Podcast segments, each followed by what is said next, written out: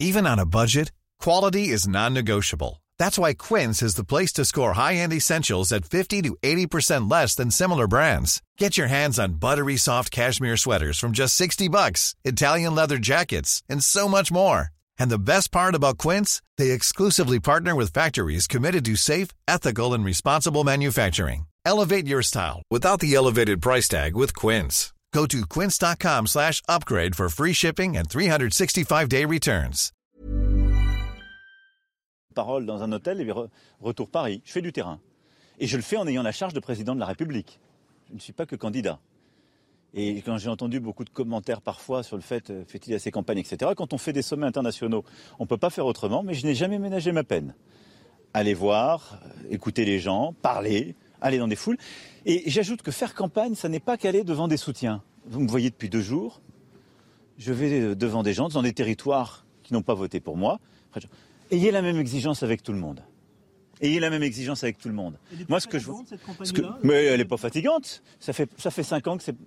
J'ai pas le sentiment que ce soit très reposant, mais personne ne m'a forcé. J'aime ça. Aller à l'écoute, convaincre et agir. Et donc je vais continuer. Monsieur Macron, Monsieur le Président, euh, si vous êtes élu euh, dans les jours maintenant, euh, est-ce que sera, euh, est-ce que euh, Kiev sera votre premier déplacement à l'international? Je l'ai dit, euh, aller à Kiev pour moi n'a de sens que si c'est un déplacement utile pour les Ukrainiennes et les Ukrainiens. Euh, vous voyez, et ce qui est très bien, des, des marques de solidarité. Je suis allé à Kiev, vous le savez, il y a plusieurs semaines. Je ne veux pas, en y allant maintenant, s'il n'y a pas de solution additionnelle, céder à une mode. Je crois que ce n'est pas la vocation d'un président de la République. Je ne juge pas, je pense que c'est très bien, c'est un geste de, solidarité.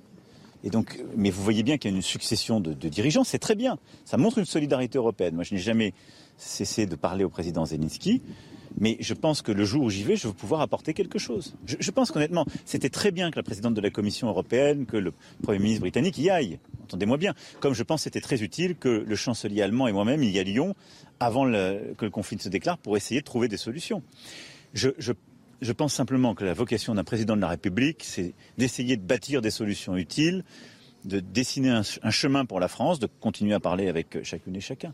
Donc j'irai à Kiev quand ce sera utile, peut-être vite, et sinon un peu plus tard, quand euh, des décisions pourraient être prises. Merci à tous. Merci à tous. Merci à quelque tous. chose à faire pour aider les Ukrainiens à sauver Mariupol Je pense que euh, Alors, je, je pense que ce que nous devons continuer de faire est évidemment de, de livrer des équipements, comme nous le faisons, euh, nous tous Européens, pour euh, aider les Ukrainiennes et les Ukrainiens à se défendre. C'est de continuer à mettre le maximum de pression pour avoir ces opérations humanitaires. Je, je vais être honnête avec vous. Aujourd'hui, c'est un refus de la Russie. Et comme nous ne sommes pas aujourd'hui sur le terrain, militairement, ce qui est une réalité, et c'est aussi un choix que j'assume devant nos compatriotes, je n'ai pas voulu engager la France dans ce conflit ce qui est le cas d'ailleurs de tous les autres Européens et alliés.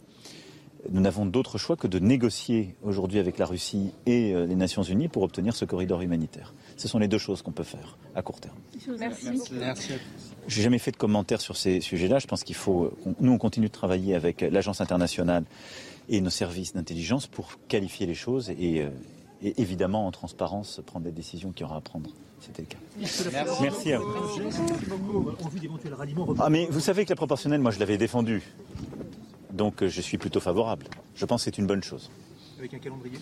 Ben, je pense que ça fait partie de cette commission transpartisane sur la rénovation de notre système démocratique. Mais je pense que c'est une bonne chose. Monsieur Macron, est-ce qu'il y aurait des propositions de Jean-Luc Mélenchon que vous pourriez reprendre Lesquelles? Par exemple, la planification écologique que vous avez en Oui, je pense que celle-ci. Alors après, je ne vais pas vous dire que lui fermer toutes les centrales nucléaires, je ne vais, pas- je vais pas changer. Je pense qu'il y, a des- il y a des choses qui peuvent être complétées dans le projet qui est le mien. Je n'en changerai pas l'identité. Je veux Je clarifier parce que c'est normal, on était tous ensemble sur le terrain hier, on voit les choses. Moi, je veux parler à tout le monde. J'ai la cohérence d'un projet. Vous me connaissez, je suis plutôt du genre, quand je défends un projet, à y croire. Donc je ne vais pas vous dire que je change d'idée du jour au lendemain. Donc je ne suis pas pour prendre des décisions ou, prendre des, mesures ou changer les choses quand ce n'est pas cohérent avec la force d'un projet, sa lisibilité, quand je la défends. Par contre, je suis tout à fait prêt à compléter le projet pour aller plus loin sur certains sujets, y compris quand ça vient des opposants.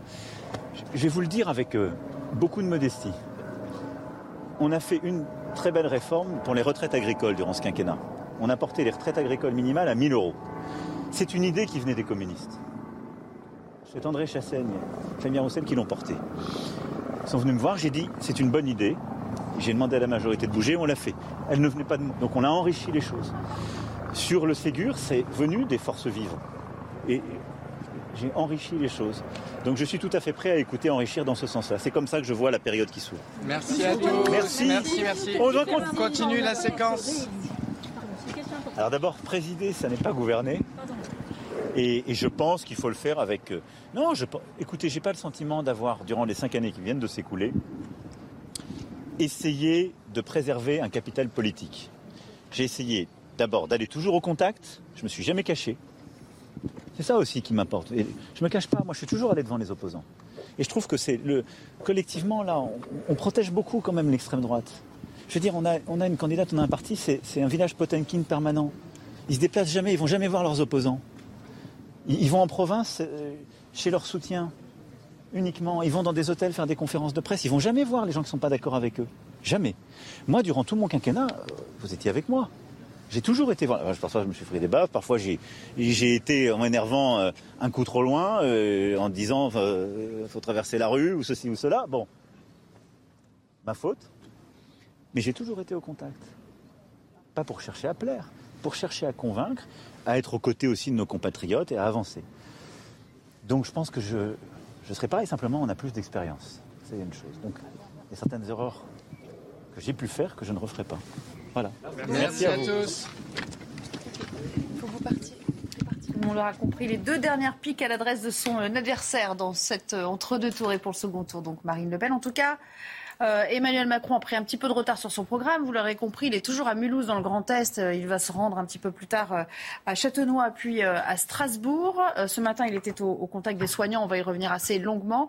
Mais là, ce qu'on retient de cette séquence qui a duré une bonne demi-heure hein, quand même devant les journalistes, c'est qu'Emmanuel Macron dit la proportionnelle, c'est une bonne chose. Alors certes, c'est pas tout à fait nouveau dans sa bouche, sauf qu'il a beaucoup évolué, euh, beaucoup euh, euh, tergiversé sur cette question. Finalement, là, il le dit. Le septennat, pourquoi pas Enfin, on verra et on va commenter avec mes invités du jour toutes ces évolutions de la part du euh, candidat Macron, sans compter les retraites.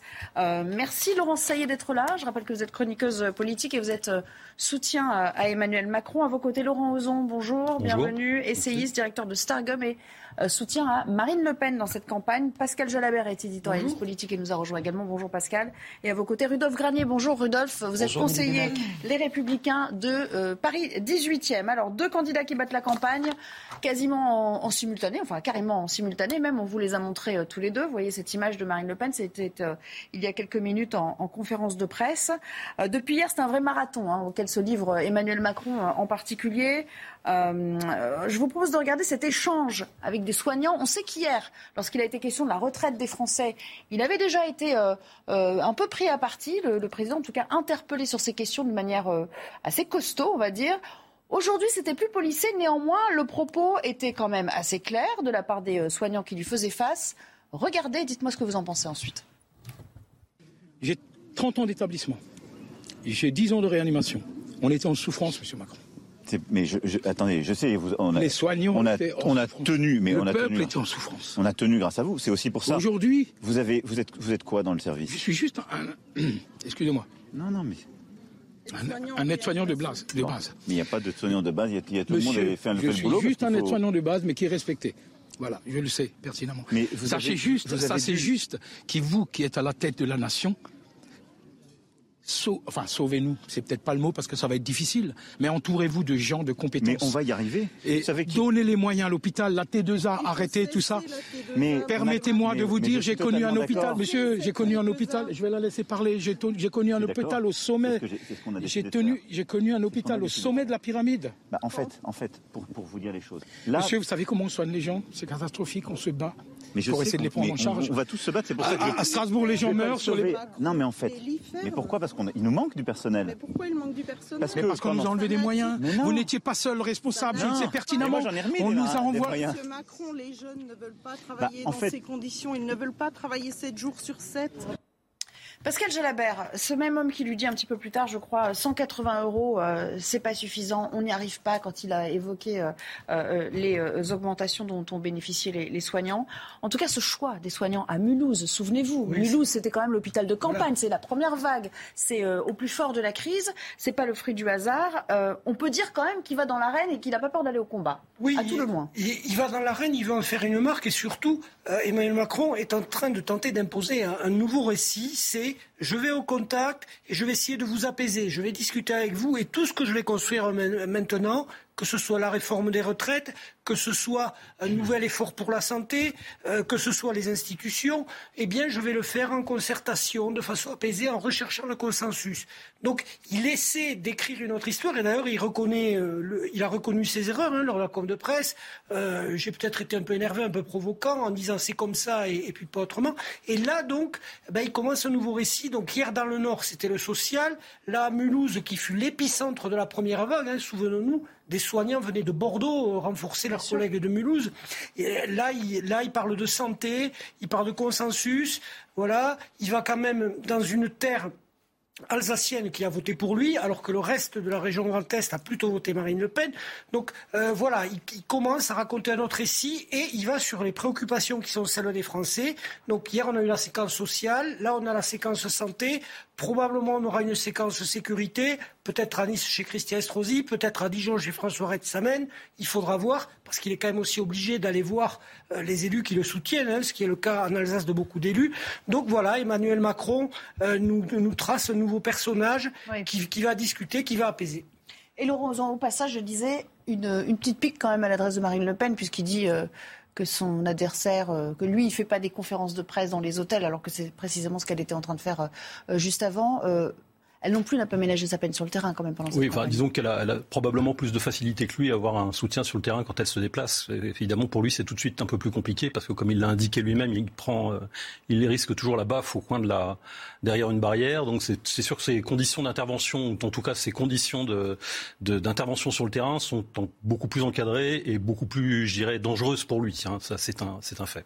Euh, Rudolf Granier, euh, il est venu clairement à chaque étape qu'il qu'il entreprend il défend son bilan. Mais de programme, pour l'instant, il n'est pas trop question. C'est-à-dire que, je veux dire par là qu'il réagit beaucoup aux questions qu'on lui pose, ou aux sollicitations, ou euh, à ses adversaires, ou à l'électorat qu'il va essayer d'aller chercher maintenant pour ce second tour.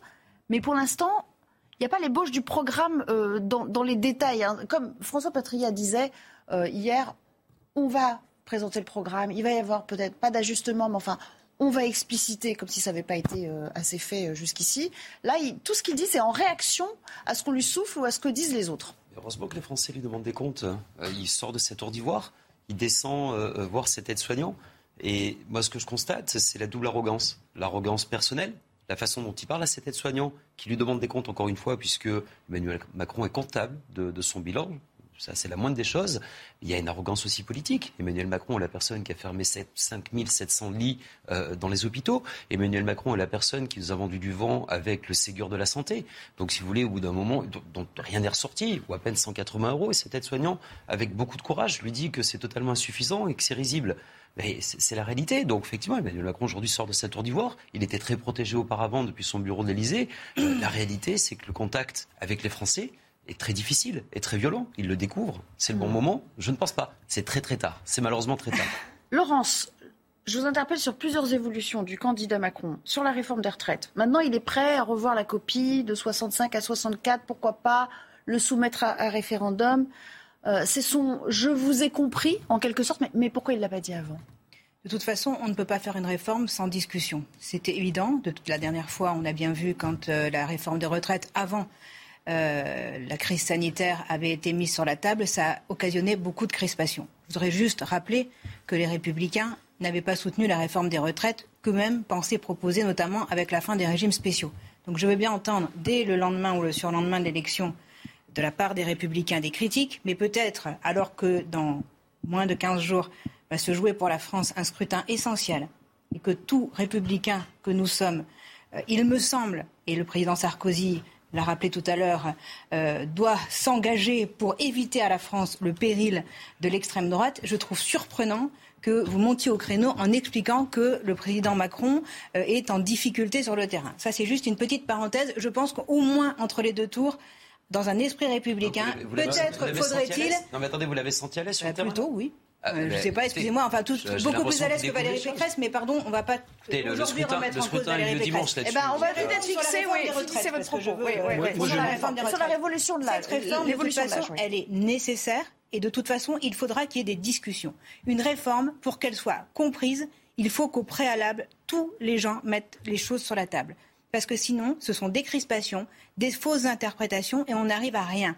Personne n'a envie que tous les Français soient dans la rue tout de suite, dès demain, même si certains en trouveront l'occasion parce qu'ils diront qu'il n'y a pas assez de participation à l'élection, il y aura une remise en cause du scrutin, etc., etc. On connaît les extrêmes qui font ça. Mais en tout cas, pour une réforme, pour une réforme soit bien menée, il faut de la concertation. Ça, c'est pas Emmanuel Macron, c'est d'une logique implacable. S'il n'y a pas de concertation, il y a de la crispation et il y a du conflit.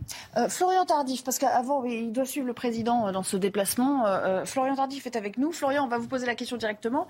Est-ce qu'il est à l'aise dans l'exercice aujourd'hui? Vous allez mettre tout le monde d'accord comme ça sur le plateau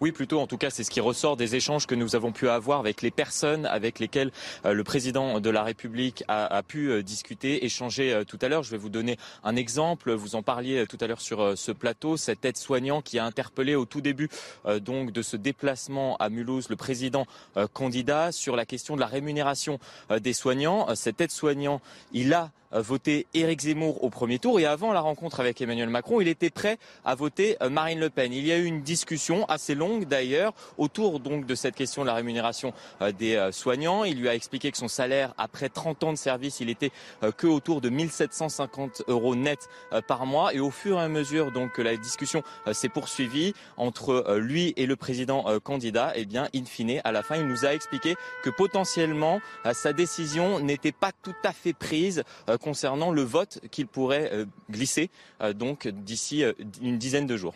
Merci beaucoup Florian et merci à Olivier Gangloff qui vous accompagne. dernier déplacement du jour, ce sera Strasbourg qui a voté Mélenchon. Donc on va parler aussi de cet électorat de gauche qui est très très convoité. Mais juste après le flash info assuré par Mathieu En France, le verdict est tombé pour Nicolas Zepeda. Le Chilien de 31 ans est condamné à 28 ans de réclusion pour l'assassinat de son ex-petite amie Narumi Kurosaki en 2016 à Besançon.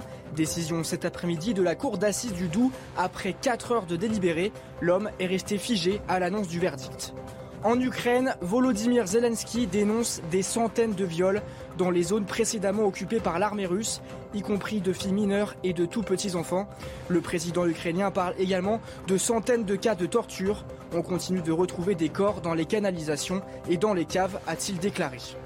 De son côté, Vladimir Poutine a salué la lutte courageuse, professionnelle, efficace des officiers russes qui participent à l'opération militaire spéciale au Donbass. Ce sont ses mots. Il était en déplacement dans une base de l'extrême-orient russe aux côtés du président bélarusse Alexandre Loukachenko. Plus tard, le président russe a évoqué un fake concernant le massacre de Boucha imputé à son armée. Allez, de retour pour euh, le débat, toujours avec Laurent Saillé, Laurent Ozon, Pascal Jalabert et Rudolphe euh, Granier. Laurent Ozon, tiens, je me tourne vers vous. L'électorat de gauche, je le disais euh, il y a quelques instants, c'est la clé. c'est lui qui va chercher aussi Emmanuel Macron aujourd'hui, mais il y a du monde sur le terrain, parce que Marine Le Pen, c'est précisément sa cible du moment. Elle a bien compris que c'est là qu'elle aurait un, vivier potentiel de voix pour, euh, pour espérer euh, euh, quelque chose au second tour. Bah, je crois que Marine Le Pen ne raisonne pas en termes de droite-gauche. Je crois qu'elle raisonne en termes de bloc populaire ou bloc. Mais néanmoins, elle sait où elle se trouve, ces voix. Je pense qu'elle ne raisonne pas en termes de droite et de gauche. Elle raisonne en termes de bloc populaire et bloc élitaire. C'est-à-dire, en gros, le cœur du système, le vote centro-centriste, on va dire centre-droit, centre-gauche, pro-européen, pro-Maastricht pro, pro tout en fait, hein, pro euh, pro OTAN, pro Union européenne telle qu'elle fonctionne, pro économie de marché, pro etc etc, euh, pro dérégulation etc. Et autour il y a la périphérie politique. Et dans cette périphérie politique, vous trouvez des gens de droite, de gauche, des souverainistes, euh, des gens qui ont voté Mélenchon, des gens qui ont voté Marine Le Pen, des gens qui ont voté La Salle, etc etc. Et cette périphérie politique aujourd'hui, c'est un terrain de conquête évidemment fondamental. c'est je dirais c'est l'espace naturel de conquête de Marine Le Pen qui s'est positionné dès le premier tour pour se mettre en position, euh, je dirais, de, capter et de s'adresser à l'ensemble de cette périphérie politique, euh, Emmanuel Macron lui occupe son espace centre, je dirais l'espace que tout le monde euh, lui connaît et qui continue à occuper. Ça va être beaucoup plus compliqué pour lui, évidemment, d'aller s'adresser à toute la population qui a été votée Mélenchon ou qui a été votée La Salle. Pascal Jalabert, quand même, avec euh, ce qu'il dit sur les, sur les retraites, pardon d'y revenir, mais c'est quand même euh, la chose la plus significative qu'il ait dite depuis euh, hier. Maintenant, le, le septennat, est-ce qu'on va pas, est-ce qu'il risque pas d'être taxé d'électoralisme, voire de, de, de démagogie, avec toutes ces, ces, annonces comme ça en rafale dans l'entre-deux tours Alors, premier, premier point, la retraite 65 ans, c'est ce qui a crispé l'électorat de gauche et qui a conforté ce qu'on a appelé, entre guillemets, le vote efficace ou le vote utile de Mélenchon.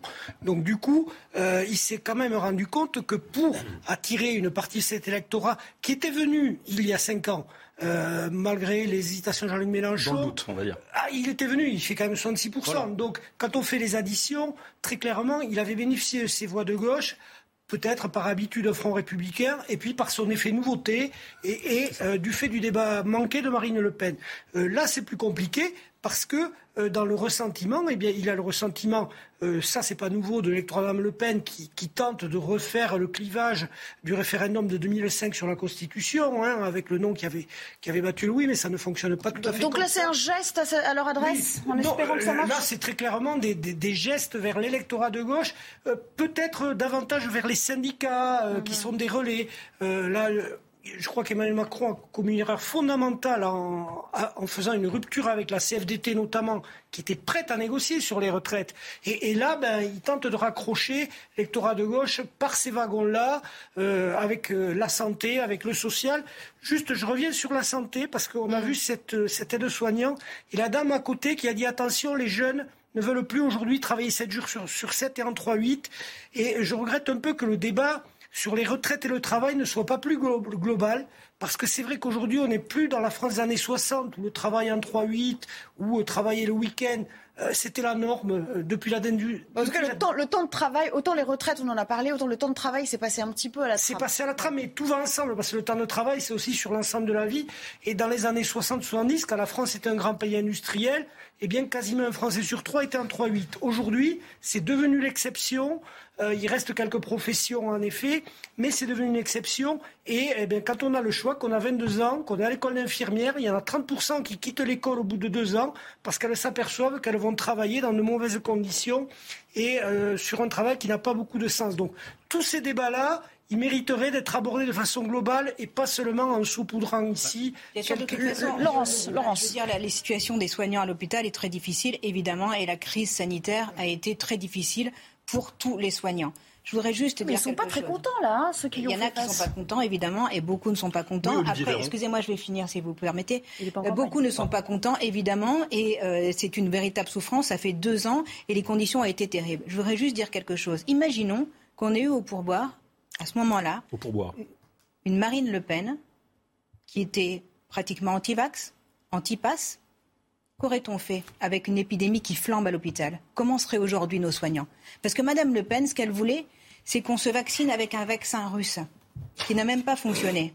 Alors moi j'étais sur les plateaux pour entendre les représentants de Mme Le Pen. Dit ça chez, vous chez Hanouna, je pense. Euh, bon, euh, non mais ça va. Ce genre de propos, ce genre de propos chez Cyril Hanouna, ça peut peut-être passer, mais alors ici, je monsieur, pense que je pense avoir un verbe qui suffit. Euh, oui, enfin, faut pas dire n'importe quoi non plus, peut-être. Alors je vous vexe parce que je. Non, vous dites vous vexez personne, mais vous. Non, mais c'est parce que je touche un point qui est sensible. non. C'est-à-dire que si Mme Le Pen avait été au pouvoir, l'épidémie aurait flambé, les eh Français n'auraient pas été vaccinés et les soignants dans une situation beaucoup plus difficile. Et nous aurions eu des plus de sauterelles. Repassons tous ces extraits pour les avoir vécus moi-même en direct des représentants du Rassemblement national mmh. qui nous expliquaient qu'en fait, le pass, c'était pas la peine, que Sputnik, bah c'était formidable. Et on verra euh, ce qu'il en est. Si j'ai tort, monsieur, peut-être mmh. ai-je des trous de mémoire, mais je pense que j'étais assez présente dans le débat pour m'en souvenir. Alors, je n'ai pas réponse à la question. Alors, non, mais. réponse à cette question sur la crise. Mais Rodolphe Granier va juste donner son avis. C'est un élu parisien qui vous dit euh, qu'avec des si, on mettrait euh, Paris en bouteille. Moi, j'aime bien qu'on fasse le match, mais, mais je suis assez, je suis assez, je suis assez effaré, je suis assez effaré par la tristesse du débat auquel on assiste. En réalité, et l'irresponsabilité politique à laquelle se livrent les supporters de euh, euh, de, de M. Macron. Euh, aujourd'hui, si on en est là, c'est Emmanuel Macron qui est responsable. il y a un principe en politique qui, moi, me convient parfaitement, c'est le principe de responsabilité on assume ses actes. Pendant cinq ans, il a eu absolument tous les pouvoirs avec l'Assemblée nationale, avec tous les ministères, avec l'Élysée, avec Matignon, pour gouverner. Aujourd'hui, la situation catastrophique que vous êtes en train de décrire et que dont vous voudriez me rendre responsable, c'est vous qui en êtes responsable, Madame Vous allez voter Madame Le Pen, vous. Vous allez voter Madame Le Pen Vous n'avez rien à faire de mon vote. Vous n'avez rien Ah, à faire de mon vote. Les Français, les auditeurs, les téléspectateurs n'ont rien à faire de mon vote. Ah bah, Je ne suis personne pour dire aux. Français on va voter comme ça. je les vois que vous Français êtes ne sont pas des de Madame enfants. Le Pen sur le Même si vous avez eu tendance à les infantiliser pendant cinq grandes années années vous avez fait ça. Le résultat aujourd'hui dans lequel est mon pays, notre Sarkozy pays, la France, pas, hein. vous en êtes responsable. Euh, Là où il faut quand même euh, remettre 15 les choses. secondes. 15 secondes pour remettre dans le contexte. La dégradation de l'hôpital, ça commence en 1993. Emmanuel Macron n'est quand même pas comptable de, de- de tout ce qui a été laissé en déshérence avant. Euh, voilà, quand on a commencé à réduire les crédits, à ne pas organiser les soins. Non, mais son euh, programme sur l'hôpital voilà. est-il suffisamment ambitieux Voilà, par contre, voilà, par contre, ben, Et les au- résultats, du mais de la santé, qui aucun- devait être aucun la grande appui réforme de moyen l'hôpital, depuis. Mais il y a quand c'est même, euh, il y a quand même 30 ans à rattraper. C'est passionnant, mais on va devoir s'interrompre. Vous le savez, vous avez entendu le jingle retentir au lointain. On se retrouve dans, dans quelques minutes pour un JT, notamment à 16h, histoire de récapituler tout ce qui s'est passé dans la journée. Et puis on parlera de Marine Le Pen, qui elle donnait une conférence de presse à Vernon dans l'heure sur euh, la démocratie et l'idée qu'elle se fait euh, du pouvoir. À tout à l'heure. De retour avec vous pour la deuxième partie de 90 minutes info. Euh, on va commencer avec le, JT et cette toute dernière information qui nous est parvenue il y a quelques minutes euh, euh, concernant ces tirs qui ont retenti dans une station de métro de Brooklyn. Brooklyn, c'est un des boroughs, des, quartiers de, New York. Plusieurs personnes auraient été touchées par euh, ces tirs d'armes à feu. Euh, ça, ce sont les, informations transmises par euh, plusieurs médias sans qu'on sache exactement quel était le, bilan. Évidemment, il semble que ce soit, trop tôt. D'ici quelques minutes, d'ailleurs, on devrait être en, ligne avec notre correspondante à New York, Elisabeth Guedel, qui, elle, consulte en permanence les, télévisions américaines et qui nous dira peut-être si d'autres informations lui sont parvenues d'ici là. La deuxième journée d'entre-deux tours pour les deux candidats, on en a beaucoup parlé évidemment et on va continuer d'ailleurs euh, avec le débat à suivre. Emmanuel Macron qui est en campagne dans le Grand Est. Il est encore à Mulhouse mais doit se rendre là dans les prochaines minutes à Châtenois avant de finir sa journée par un meeting à, Strasbourg. Bonjour Samy Sfaxi. Ce qu'on retiendra quand même, c'est cette... euh, colère est peut-être pas le terme, mais en tout cas, euh, vive opposition à laquelle il a été confronté face à des soignants à Mulhouse. En tout cas, il, il faisait valoir leurs arguments. C'était un petit peu moins tendu qu'hier sur le terrain pour lui.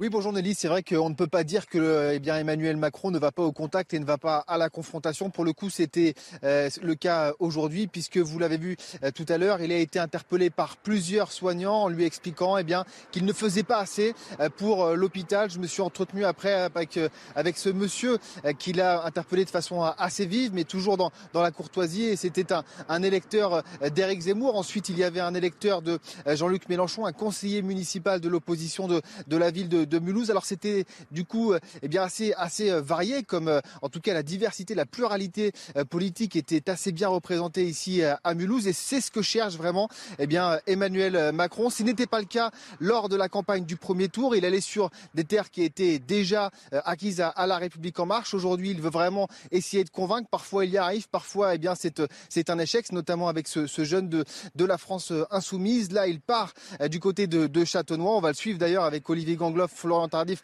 et Charles Baget. Et ensuite, il ira à Strasbourg. Strasbourg, eh bien, ville dans laquelle euh, Jean-Luc Mélenchon est arrivé en tête lors du, premier tour. Pour vaincre, il faut convaincre. C'est ce qu'on vous rappelle depuis ce matin. Et c'est vrai qu'Emmanuel Macron semble eh bien, prendre euh, ce contre-pied-là. Il euh, enchaîne les déplacements. Le rythme est beaucoup plus soutenu que lors du, du premier tour. Va-t-il réussir à convaincre les électeurs de la France insoumise? En tout cas, une partie d'entre eux à le rejoindre. Pour l'instant, rien n'est dit. Merci beaucoup, euh, Samy. Et puis, on vous suivra tout au long de, la soirée jusqu'à Strasbourg, bien évidemment. C'est la fin d'un secret de polichinelle. Ça aussi, on va l'évoquer tout à l'heure. Nicolas Sarkozy qui apporte son soutien officiel à Emmanuel Macron. Je voterai Macron, qui est le seul en situation d'agir, écrit-il. Euh, il est sorti de sa réserve via ce, ce communiqué. Élodie Huchard, bonjour. On vous retrouve rue de euh, Miroménil dans le 8e arrondissement. Alors, ce ralliement n'est pas une surprise, mais on voit que ça s'entrechoque avec d'autres points de vue dans sa famille politique quand même. Hein. Euh, Commencez peut-être par Bruno Retailleau, qui n'est pas du tout d'accord avec lui.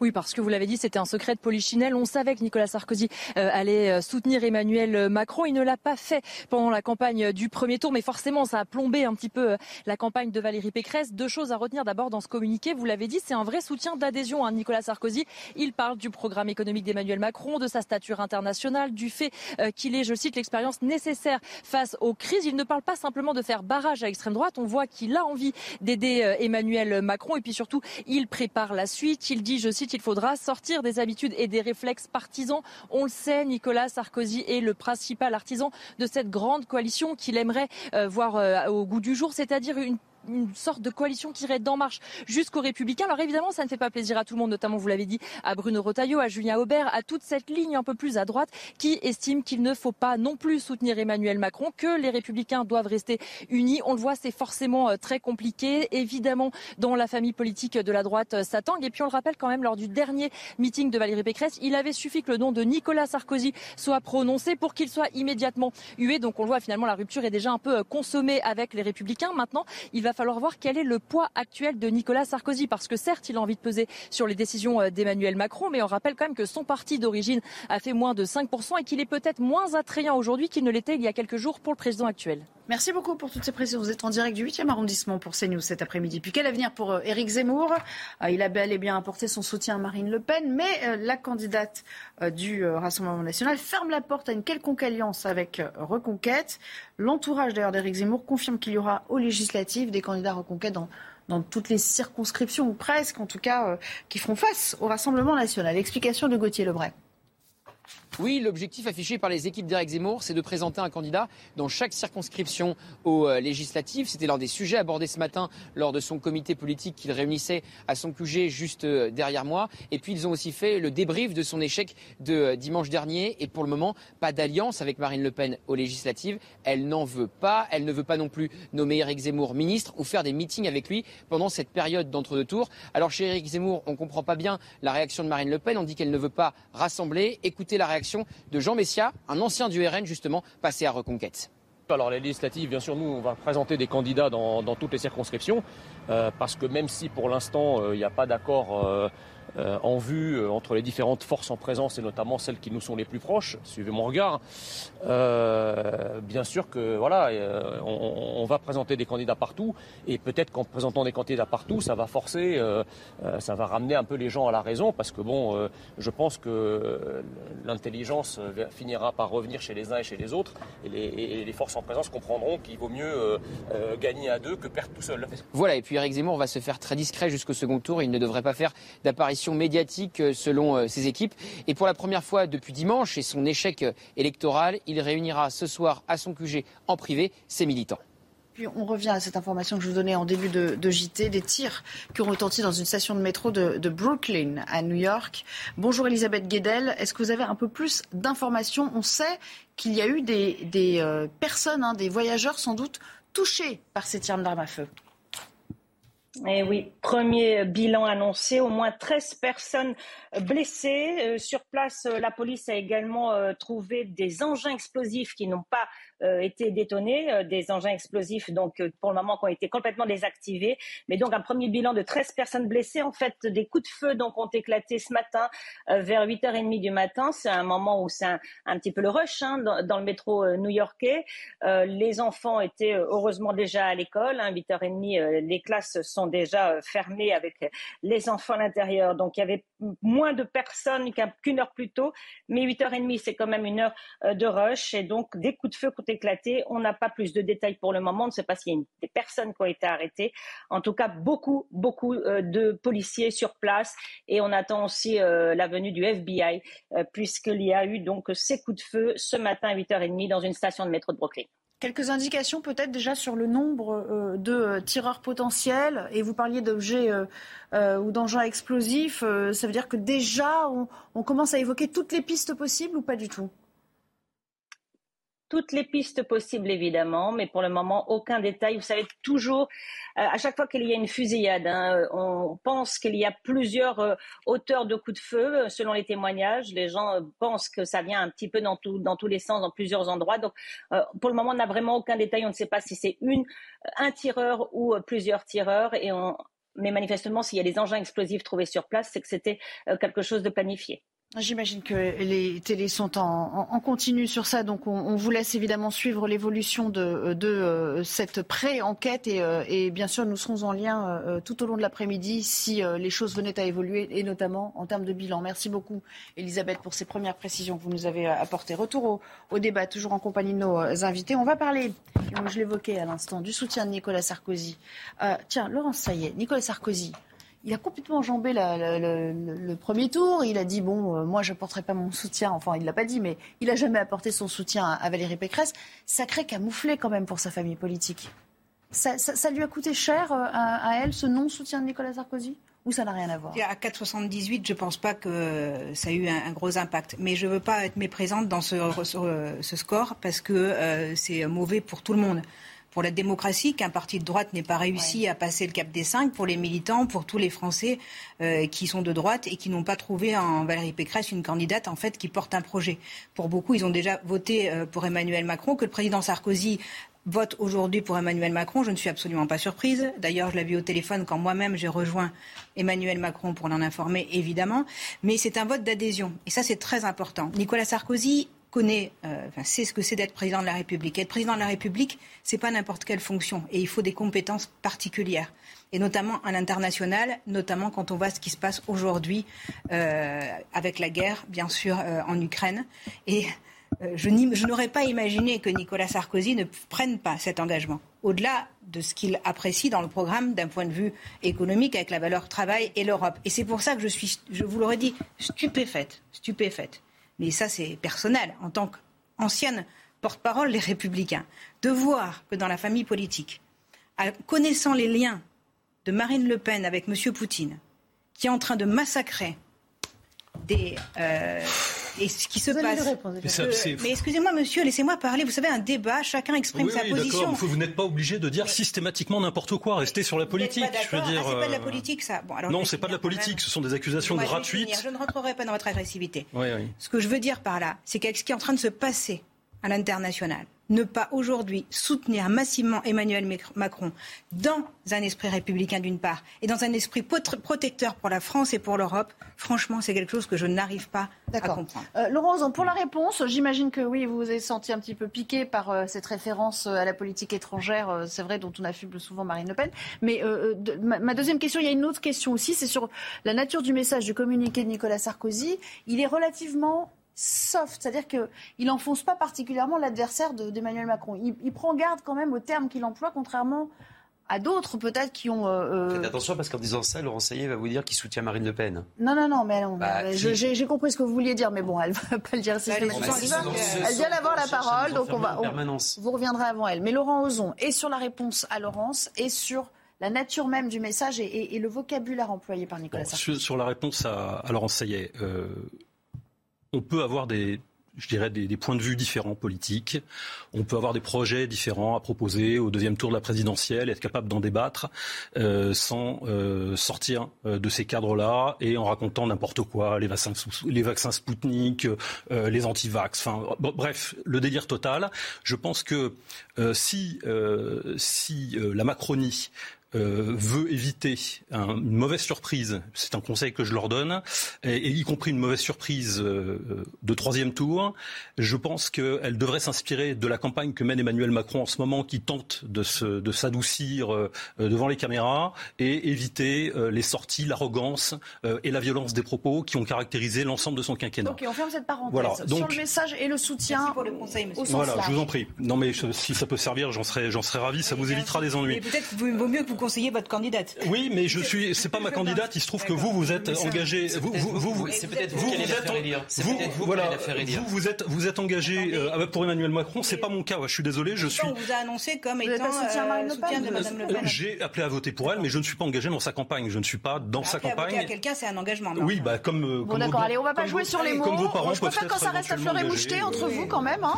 On avait trouvé un bon si on peut revenir, si on peut revenir simplement sur le sur le sujet, donc qui la, la, la, déclaration de Nicolas Sarkozy.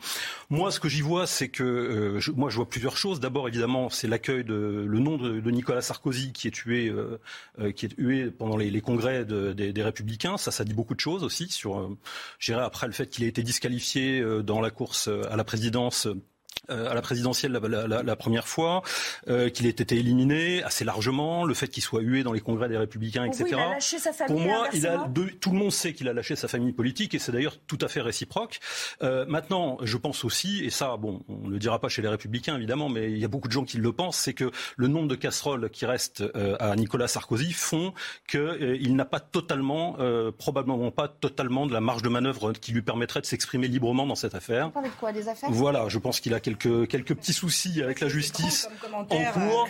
Et donc, je ne pense pas qu'il soit totalement dégagé de toute. Euh, il soit totalement libre dans ses propos. Voilà. Pascal Jalabert, allez, on va. On va pour faire un peu. Oui, pour, pour faire. Oui, oui pour, pour, faire un peu la synthèse quand même. Donc, euh, moi, je trouve que c'est un message de soutien très clair et qui, qui, veut insister sur un point qu'Emmanuel Macron mettra en avant, c'est la stature. C'est-à-dire, ben voilà, ce qu'explique Nicolas Sarkozy, c'est qu'Emmanuel Macron a la stature du chef de l'État pendant les crises. Emmanuel Macron euh, le met à son crédit sur son bilan. Et puis, c'est aussi, euh, évidemment, leur point de convergence sur euh, travailler plus pour gagner plus et euh, sur le message européen. Alors, en faisant cela, en revanche, Nicolas Sarkozy il acte la partition de la droite. Il suffit de voir la réaction de Bruno Retailleau immédiate. Euh, qui ose dire quand même je ne suis pas d'accord. Euh, Bruno Retailleau, filloniste de combat. C'est qu'Éric Ciotti non plus. Voilà, Éric Ciotti évidemment n'est pas d'accord. Euh, Retailleau qu'on n'a pas trop vu d'ailleurs dans la campagne, on l'a vu au début, après un peu moins. Mais voilà. Bruno Retailleau a énormément travaillé sur les 100 jours, voilà, les premiers 100 jours. Donc c'est peut-être peut un travail qui est sans doute un peu plus technique oui, et qui mais, s'expose mais, moins. Mais, mais qui va lui servir pour la suite. conférence de presse puisque Bruno Allez, Retailleau a une énorme voilà, donc, donc voilà, je termine l'analyse. Donc voilà, là la partition de la droite est clairement actée. Euh, Nicolas Sarkozy fait partie de ceux qui vont rejoindre Emmanuel Macron parce qu'ils ont des convergences idéologiques. Hein.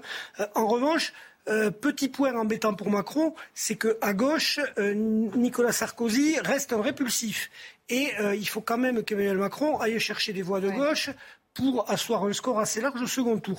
Donc euh, voilà. Il ne faut pas qu'il en fasse trop autour de euh, Voilà, voilà, il ne faut pas qu'il en fasse trop. De toute façon, euh, en effet, c'est pas une surprise, mais euh, voilà, c'est dit maintenant. Il vaut mieux que ce soit dit maintenant que trois jours avant le vote. Bruno Granier, vous avez du pain sur la planche là pour défendre les relations entre Nicolas Sarkozy et, et les Républicains. Non, est-ce que non, mais franchement, est-ce que, est-ce que le, le, le, comment dire, le, le, le torchon brûle complètement? Est-ce que c'est irréconciliable? Il y a, il y a un, c'est un marqueur quand même que ce soutien euh, par rapport, euh, par rapport à avant?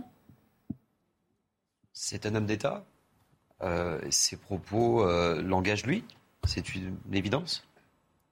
Parce qu'après. Euh... Donc vous condamnez d'une certaine manière aussi ce soutien ah je, je, condamne. Nicolas Sarkozy est un ancien président de la République. Quel que soit son choix dans l'urne, vous pensez qu'il aurait, il aurait dû garder son droit de réserve il faut, il faut se positionner à, au bon niveau de réflexion. C'est un homme d'État qui soutient un président de la République en campagne. Ça l'engage, oui. D'accord. Donc je, je répète juste ma question une dernière fois pour que les choses soient claires pour tous. Pour vous, il aurait dû conserver, à ce titre, en tant qu'ancien chef de l'État, euh, son, son, droit de réserve, c'est-à-dire ne, ne pas s'impliquer plus avant. Il ne vous a pas échappé que je. sais que François Hollande l'a. Maîtriser la parole. De François Hollande l'a fait, Lionel Jospin, bon, qui a été Premier ministre, l'a fait. Il y a beaucoup de gens qui ont apporté leur soutien à Emmanuel Macron. Oui, mais peut-être dans la tradition également de Jacques Chirac, Nicolas Sarkozy a une parole qui porte, qui pèse, et ça l'engage. D'accord. Ce que je souhaitais vous dire. On en restera là le temps du flash euh, info avec euh, Jeanne Cancard à 16h15 et puis on, on revient, on parlera de la conférence de presse de Marine Le Pen. À New York, au moins 13 personnes ont été blessées lors d'une fusillade ce matin dans le métro. Sur place, des engins explosifs non déclenchés ont aussi été retrouvés. Un important dispositif de sécurité a été mis en place sur les lieux à Brooklyn. En Ukraine, les corps de six personnes tuées par balle ont été retrouvés dans le sous-sol d'une maison de la banlieue de Kiev. L'armée russe était retirée fin mars de cette zone et depuis, plusieurs centaines de cadavres de civils ont été retrouvés aux alentours de la capitale. Désormais, Moscou dit se concentrer sur l'est du pays, dont le Donbass, la principale cible du Kremlin. Boris Johnson sanctionné pour les fêtes organisées à Downing Street pendant les confinements. Le Premier ministre britannique va recevoir une amende pour infraction aux règles anti-Covid. L'opposition travailliste, elle, demande sa démission. Voilà pour euh, le rappel des titres. Revenons à cette euh, conf de presse de pratiquement même un peu plus d'une heure, euh, tenue par Marine Le Pen tout à l'heure à Vernon, c'est dans l'heure, donc en Normandie sur la démocratie, sur l'idée qu'elle se fait du pouvoir de nos institutions, euh, sur ses appels à, changer la, Constitution telle qu'elle est euh, aujourd'hui. Euh, elle a aussi dénoncé au passage ce qu'elle considère comme une non-incitation à aller voter dans cette campagne, en tout cas pour le premier tour. Et elle dénonce aussi l'absence de représentativité réelle des élus. Donc évidemment, vous l'aurez compris, elle revient à ses fondamentaux concernant la proportionnelle. Et puis bien sûr, le référendum d'initiative citoyenne, ça c'est euh, sa grande marotte hein, dans cette campagne. Je vous propose de l'écouter s'en exprimer. Présidente de la République, je vais revivifier nos institutions et notre fonctionnement démocratique. Tout d'abord, par le référendum d'initiative citoyenne. Les Français, sondage après sondage, plébiscitent l'extension des possibilités de recours au référendum et leur usage plus fréquent. Cela correspond parfaitement à ma propre opinion, maintes fois exprimée. En 2017, déjà, j'avais fait des propositions en ce sens. En ciblant les questions de fond, indépendamment des, choix de personnes faits à l'occasion d'une élection, je crois vraiment que le référendum constitue un puissant outil de pacification du débat politique et contribue au développement d'une culture démocratique. Pascal Jalabert, euh, elle parle de changement institutionnel, une constitution à réviser. euh, euh, euh, évidemment, ça parle à la gauche, tout ça. hein. on sent. on- oui, alors on il voit un peu son cœur de cible quand même. Si, les Oui, oui, le- voilà, ça fait partie des voilà. propositions aussi de Jean-Luc Mélenchon. Oui, le, le Rassemblement citoyenne, c'est un des rares ponts qu'elle peut tisser, euh, qu'elle peut tendre pardon, vers l'électorat de Jean-Luc Mélenchon. Et en plus, ça va en cohérence avec ce qu'elle disait précédemment. Donc du coup, euh, elle ne prend pas beaucoup de risques à le citer. De même, la proportionnelle, c'est aussi un point de convergence avec Jean-Luc Mélenchon et avec beaucoup d'électeurs également de droite qui veulent ce système qui est plus représentatif. Donc c'est bien joué pour elle d'axer Oui, euh, sa campagne c'est- c'est là-dessus? bien joué, mais c'est pas nouveau. Et rappelons quand même que ces questions institutionnelles ne sont pas la première préoccupation des Français. Euh, les, les électeurs qui ont voté Mélenchon, ils n'ont pas voté par rapport à la, à la sixième République et au référendum d'initiative citoyenne. Euh, ils ont voté par rapport à l'écologie. Tout à l'heure, on parlait de Strasbourg. Strasbourg, euh, le Parti communiste, l'extrême gauche, n'a jamais fait plus de 5%. En revanche, il y a un maire écologiste. Donc c'est bien sur ces questions-là que, que Jean-Luc Mélenchon est allé chercher des électeurs. Donc oui, Marine Le Pen, ben, elle va chercher tout ce qui peut tendre des passerelles vers l'électorat de Jean-Luc Mélenchon. Et elle rappelle qu'en effet, ce sont ces électeurs qui, tant pour elle que pour Emmanuel Macron, vont décider du score du second tour et du niveau d'abstention, parce que c'est ça qu'il faudra regarder. En 2017 déjà, l'abstention au second tour avait dépassé celle du premier tour. C'est, ça n'est arrivé que deux fois dans l'histoire de la présidentielle, en 69-2017.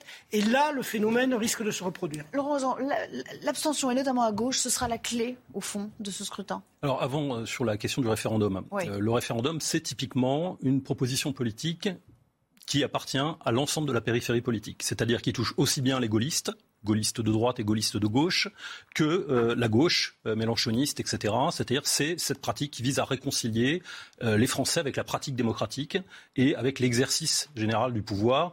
Pourquoi elle se met cela en avant Ça me paraît tout à fait logique. C'est-à-dire qu'après un quinquennat qui a été perçu par une grosse partie de la population comme un quinquennat euh, violent et autoritaire, elle met en avant des, je dirais, les, les- les outils qui permettent Ce qu'on euh, appelle la démocratie participative. qui, voilà, et qui permettront aux gens effectivement non plus de s'exprimer de façon répulsive euh, sur la tête d'un tel ou un tel pour savoir s'il est gentil, s'il est méchant, euh, s'il a une jolie barbe ou s'il est bien coiffé, mais plus, plus fondamentalement sur des questions qui touchent à la vie concrète des gens et qui leur permettront de s'exprimer correctement tout au long du quinquennat. Mais à petite dose quand même ou... Bah, petite dose. quoi des, des- des questions sociétales ou euh, il faut consulter à tout va sur tout et n'importe quoi? Ben, il faudrait déjà que ce soit les Français qui puissent décider sur quoi ils souhaitent être Pour ça, consultés. il faut mettre un. Il faut, il faut... Non, non, c'est c'est tout simplement. c'est- Mais non, mais pour ça, il faut Non, non, établir. non, Non, mais on va établir non, un seuil. Vous vous en non, non, mais doutez. On n'est pas en Suisse. Non, non, mais il y a une solution Il y a- très il y a- simple. il y a un une seuil, je crois, à 500 000 Il- Voilà, il y a une, il y a une solution très simple, c'est de fixer effectivement un- euh, le principe de l'initiative et de, et de définir l'initiative à partir d'un certain nombre de signataires. Ça, ça- existe, ça- existe dans des pays. Pardon. Je termine simplement là- là-dessus. Ça existe dans des démocraties qui sont extrêmement stables et extrêmement anciennes en Europe, et ça n'a jamais posé de problème à personne. C'est un mode de fonctionnement parfaitement rassurant et stable pour une société. d'un populisme confondant. À un moment où on est sur une élection majeure, moi je plaide pour la force des projets, le choix en avait conscience de citoyens éclairés. Les gens qui vous promettent des référendums en étant candidats, vous leur dites, mais attendez, vous voulez trancher quoi comme question porter un projet et nous allons décider en votant pour ou contre vous, excepté pour les modifications constitutionnelles où le référendum est nécessaire. J'en suis tout à fait d'accord. Mais ça rime à quoi de vouloir faire ce genre de choses à part, à part, à part discréditer la fonction politique? Alors, et, les corps Je ne vois que ça. Si vous permettez, je... si on va encore si vous permettez, une fois dans cette direction, c'est un pays qu'on va trouver dans un très très sale état. Alors, si vous permettez, je vous répondre. C'est une très bonne question. Effectivement, il y a dans, euh, dans, une partie des élites politiques cette idée qu'il y a une, euh, une, impossibilité de pouvoir simultanément pratiquer la démocratie et d'interroger la population, c'est-à-dire sur des choix de société majeurs, et, euh, et la verticalité du pouvoir ou l'autorité que nécessiterait en quelque sorte la pratique du pouvoir et l'homogénéité des décisions, etc.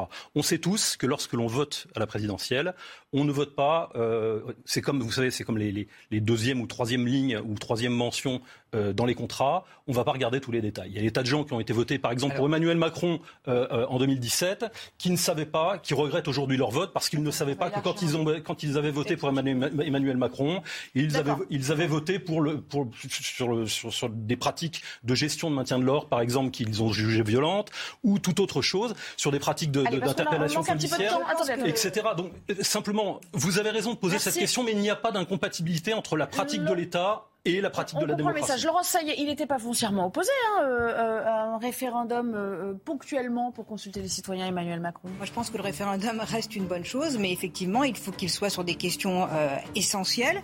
D'ailleurs, pour modifier la Constitution, ça peut être nécessaire. Et puis, il faut que la question soit bien posée. Certains voulaient un référendum, par exemple, sur l'immigration, mais quelles questions voulez-vous poser Pour ou contre, oui ou non Vous voyez, c'est pas ça. Il y a des valises qui sont pas assez. Oui, à des référendums, mais bien dosés parce que la multiplication de l'exercice démocratique, si vous voulez, quand on voit déjà la difficulté qu'on a euh, à faire venir aux urnes pour les élections intermédiaires, on l'a vu au régional, qui pourtant est une élection importante avec des vrais sujets, je suis pas sûr qu'un référendum tous les mois... Euh, deux, choses, deux choses très rapides, il faut être très prudent sur la manipulation de ce type de démocratie directe, parce que là où ça se pratique, comme vous l'évoquez, en général, ce sont des positions très, très conservatrices qui sont adoptées. Premier élément. Deuxième élément, vous avez l'air de vouloir dire que c'est un, un portage de Jean-Luc Mélenchon. C'était une revendication des Gilets jaunes. Je vous rappelle que les Gilets jaunes votent majoritairement Marine Le Pen à hauteur de 40-45%. Donc c'est quelque chose qui est dans l'arc populiste et pas ailleurs. Allez, on s'interrompt et on reviendra pour parler notamment euh, tiens, de Brigitte Bardot qui a tensé, alors tensé le président de la République sur euh, Twitter et on verra si cet électorat de niche hein, de la défense euh, des animaux peut aussi changer la donne. À tout à l'heure dans cette campagne, ses soutiens ou désengage à tout va. Euh, ça a été le cas pour Brigitte Bardot qui euh, eh s'en est pris euh, à Emmanuel Macron sur Twitter en lui reprochant des, je la cite, hein, des accords sordides avec Willy Schren. Vous savez, c'est le président de la Fédération des, des chasseurs. elle a aussi publié une lettre dans laquelle elle attaque directement le euh, chef de l'État candidat, en disant de lui qu'il est le président de la, de la décadence, du désintéressement total qu'il accorde aux Français et à la France qui s'enlise. Euh, et qu'il est dans la France qui s'enlise dans un endettement où c'est tellement mal écrit que j'arrête. C'est pas grave. Le rappel des titres tout de suite et on y revient. Le temps de retrouver nos esprits. À New York, au moins 13 personnes ont été blessées lors d'une fusillade dans le métro. Vers 8h30 ce matin, la police a reçu un appel d'urgence d'une personne touchée par balle. Sur place, des engins explosifs non déclenchés ont aussi été retrouvés. Un important dispositif de sécurité est toujours actuellement en place dans le quartier de Brooklyn. En Ukraine, Volodymyr Zelensky dénonce des centaines de viols dans les zones précédemment occupées par l'armée russe, y compris de jeunes filles mineures et des tout petits enfants, déclare le président ukrainien, qui a évoqué une vidéo envoyée selon lui par un soldat russe où on voit ce dernier torturer un bébé. Face à la guerre en Ukraine, l'Organisation mondiale du commerce met en garde contre la division de l'économie mondiale. La chef de l'OMC appelle les pays à ne pas restreindre les échanges en cette période de crise. L'histoire nous enseigne que le fait de diviser l'économie mondiale en blocs rivaux et de tourner le dos aux pays les plus pauvres ne conduit ni à la prospérité ni à la paix, a-t-elle notamment déclaré. Voilà, j'ai retrouvé la phrase, je l'ai remise dans le bon ordre.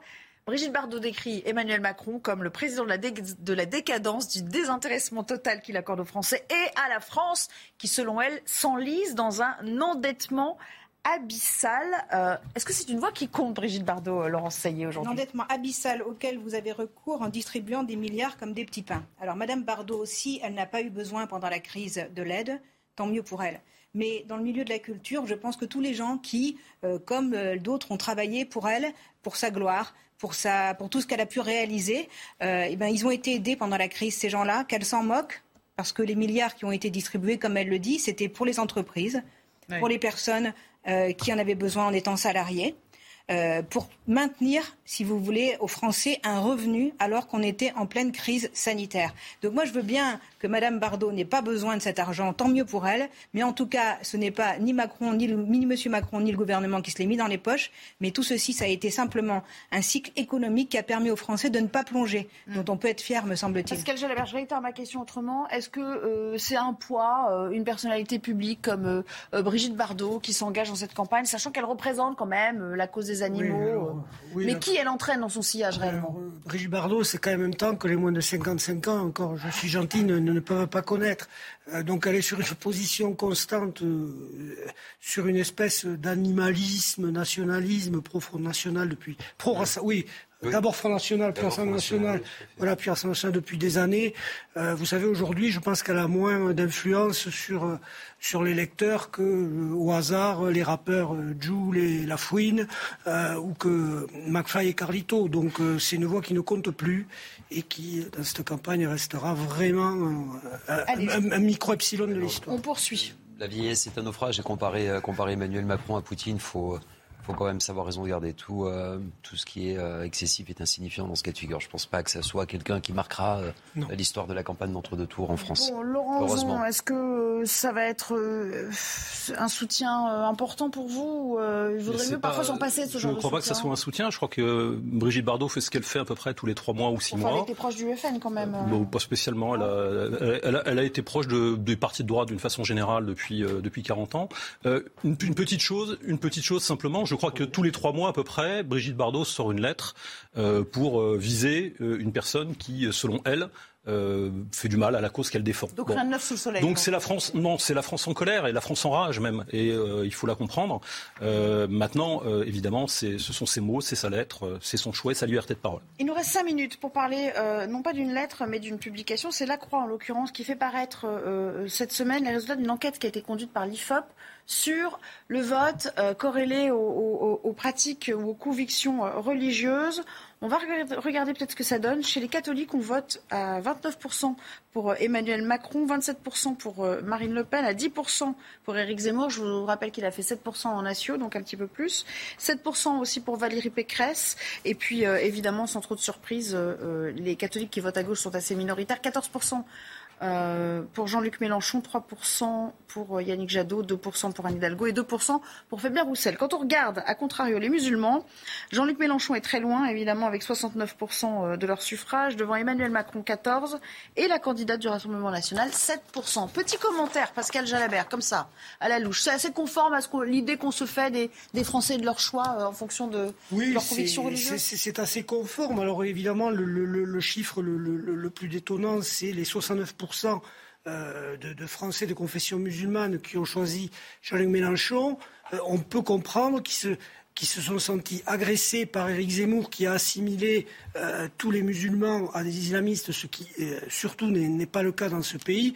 Et, donc, par réaction, ils ont, eu, ils ont eu ce vote sur le candidat qui s'opposait le plus à Éric Zemmour et, qui a été assez habile, Jean-Luc Mélenchon, pour ne pas trop employer le terme de laïcité, contrairement à Fabien Roussel ou à d'autres candidats. Donc euh, on pouvait s'attendre à ces résultats. 14% euh, de catholiques pour Jean-Luc Mélenchon, ça montre que les catholiques de gauche ont quand même été sensibles aux, appels au vote utile. Moi, j'aurais dit euh, un score beaucoup plus bas.